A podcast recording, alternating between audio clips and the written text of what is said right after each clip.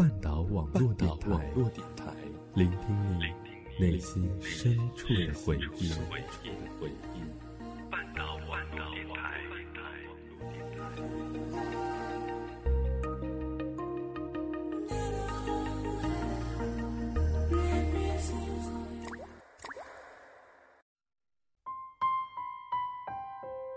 如果有一个故事能让你念念不忘，我愿意与你一起找寻；如果有一段感情能让你刻骨铭心，我愿意用声音与你一起聆听。欢迎走进半岛网络电台，一起聆听念时光。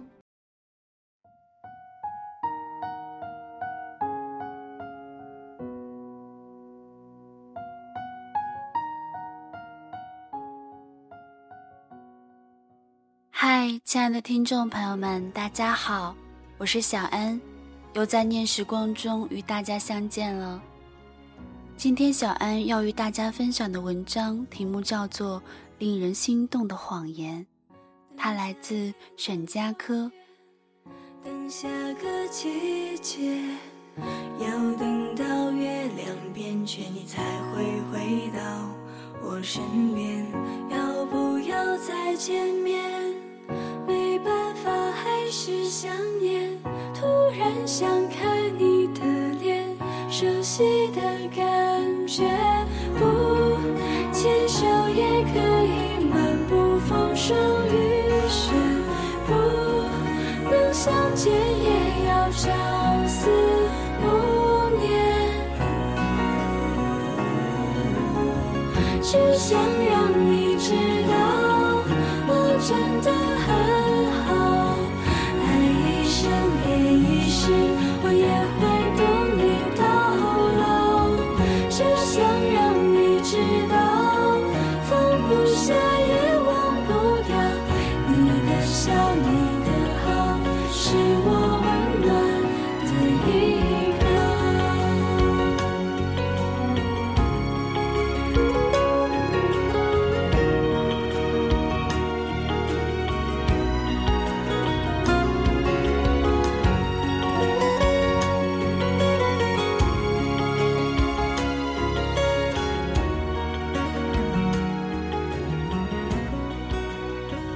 过生日是一件很好的事情，廖小白很严肃地告诉我。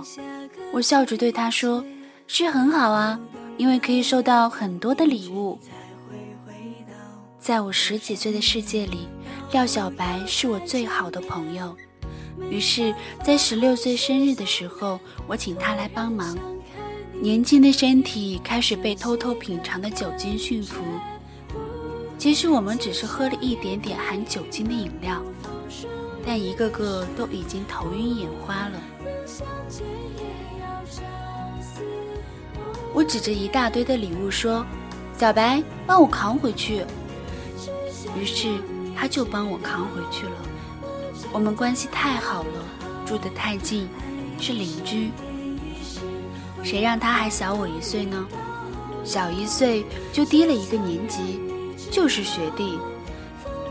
第二天我醒了，全然不记得所有的事情。然后我继续快乐的上学、下课。礼物太多，我需要慢慢拆开才能看完。是啊，此时的青春还早，年华足够挥霍，我急什么呢？而礼物总是到最后被遗弃。何娟买的胸针掉到了卫生间的水池里，蒋勤送的红木手链也日久发了霉。时光是无情的，任什么它都能带得走，痕迹不留。只有那个蓝色铅笔盒，我一直没丢。我奇怪它为什么始终在我身边，一年又一年，用不上也舍不得扔。一直跟着我到这个南方的城市，甚至我都不知道那是谁送的。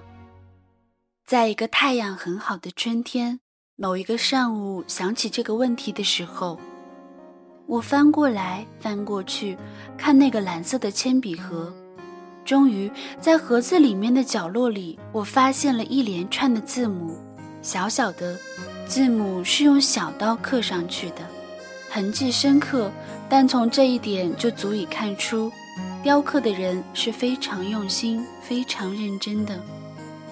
我轻轻地念着那些字母，L X B。我突然想起来了，那不是廖小白的名字吗？那么。廖小白到哪里去了呢？我忽然想起这个问题，我打电话回家问我的母亲，当年隔壁的那个小男孩现在怎么样了？母亲说和一个漂亮的女孩子订婚了，准备在上海结婚。我又辗转从同学那里要到了他的手机号码。电话接通的时候，我听见了那个熟悉的声音，忽然觉得眼睛好酸。好酸，酸到我只想流泪。他的声音比起小时候成熟温柔了许多，是动听的男中音。我说你好，他说你也好啊。叙旧是美好的，电话几乎聊了两个小时。最后我说你还记得吗？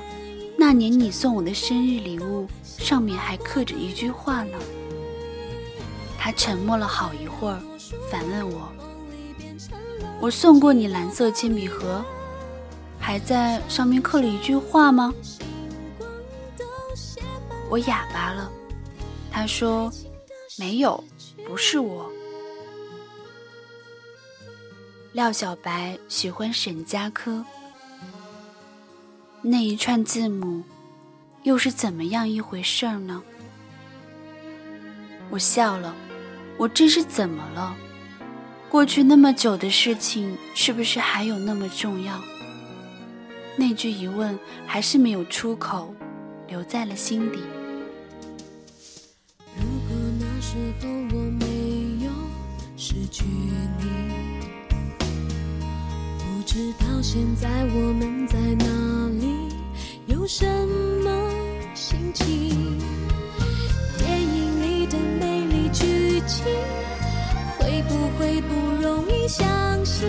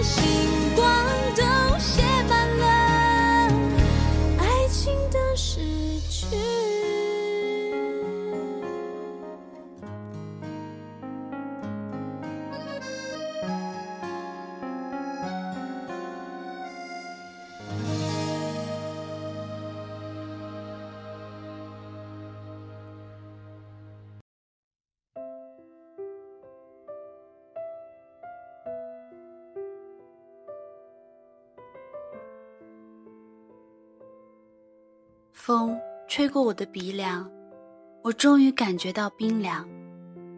那是眼泪蒸发的缘故。我说：“祝愿你们幸福快乐，白头到老。”他说：“谢谢，也祝愿你找到幸福。”放下电话，我忽然觉得回去的路那么长，而生命如此寂寞。我再也找不回那么缠着我一口一个好姐姐的男孩了。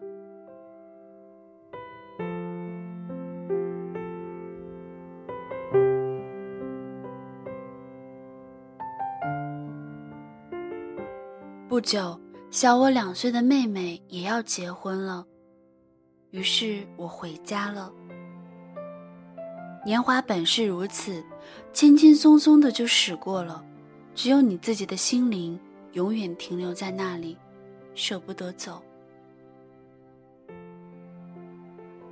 我和妹妹一段一段的回忆着旧日的糗事，笑得快活。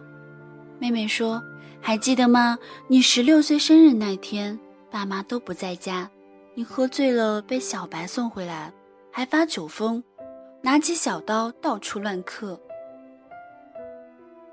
我愣住了，随即问我是不是还刻了一个铅笔盒，蓝色的？妹妹说：“是啊，原来你记得啊，那是小白送你的生日礼物。”原来如此，我笑了，笑到眼泪都流出来。是什么时候，我开始喜欢他如此之深，把那一点青涩的心情小心翼翼的藏着，连自己都骗过了，然后偷偷的刻下告白，让自己心满意足。廖小白的回忆里，我原本只是一个与他亲近的姐姐，而我，居然有过这样一场波涛汹涌的暗恋。那个年代的我们，爱情如此隐晦和胆怯，不敢见阳光。没有人是生来就懂得如何去爱的，有些感情也永远说不出口。某一站一旦错过，就永远不在。只是光阴还在继续，下一站我不会再以沉默迎接了。